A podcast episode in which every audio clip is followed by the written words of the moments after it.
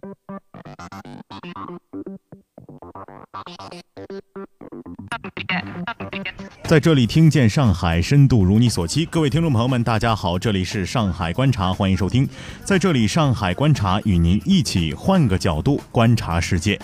最近呢，来自异国他乡的几条新闻啊，不断着是撩拨着吃货们的敏感神经。网络上先是热传丹麦生蚝泛滥成灾，紧接着呢是澳大利亚野生三文鱼泛滥成灾，再后来是美国的小龙小龙虾成为物种灾害。这些吃货盘中的美味佳肴，在他国竟然成为了无法处置的灾害，可以免费的、无限量的提供，让不少吃货欣喜若狂。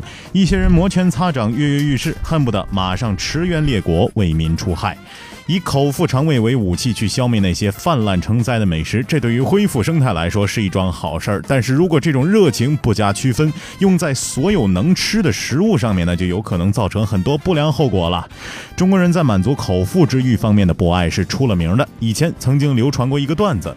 美国人抓到外星人之后啊，把外星人送到实验室里研究个透。法国人抓到外星人之后，就想着谱写一曲浪漫的星际恋歌。中国人抓到外星人之后，心里琢磨着红烧还是清蒸。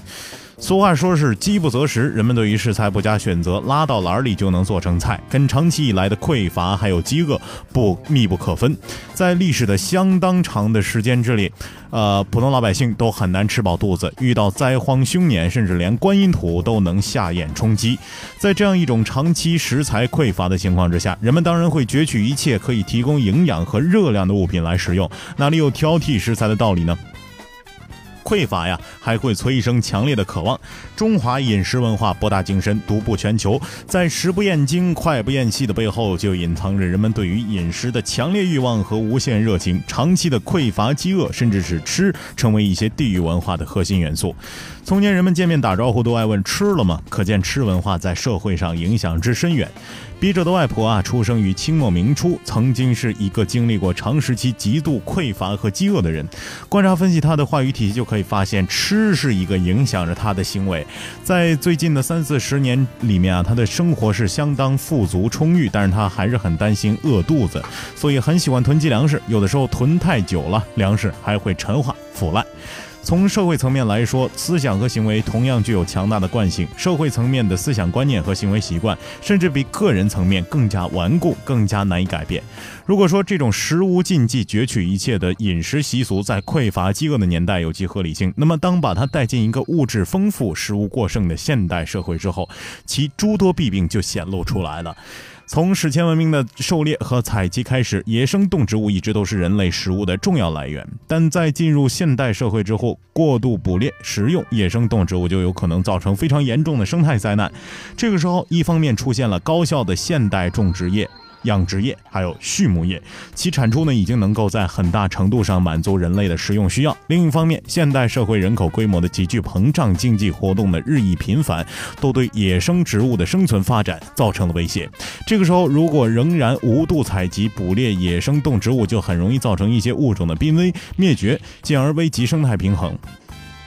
对饮食过度热情，还容易造成其他一些问题。在中国的大小城市和县城乡镇，都拥有数量众多、规模庞大的饭店餐馆。有些饭店呢，甚至把一栋大楼里面的好几层楼面都开成餐厅。一到吃饭时间，大小饭店里面坐满了人，围绕着满桌饭菜摆开架势吃喝。这种盛况在其他很多国家里都难得见到。过度热衷于吃喝，容易造成一系列的健康问题，其危害性是不言而喻。跟中国人的饮食热情相反的例子是日。日本一项调查数据显示，日本是世界上最瘦的发达国家之一。日本国民的普遍身体清瘦，这跟他们的节制的饮食习惯密切相关，就是在日常生活当中严控食物总量和热量总量的摄入。日本国民良好的健康状况和领先于全球的预期寿命，正是建立在他们适量适度的饮食习惯之上。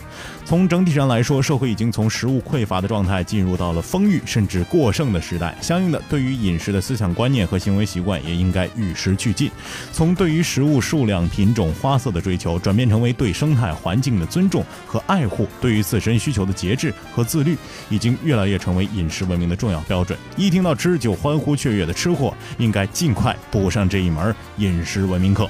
好了，本期的上海观察就到这里结束了，感谢大家的守候收听，我们下期再会。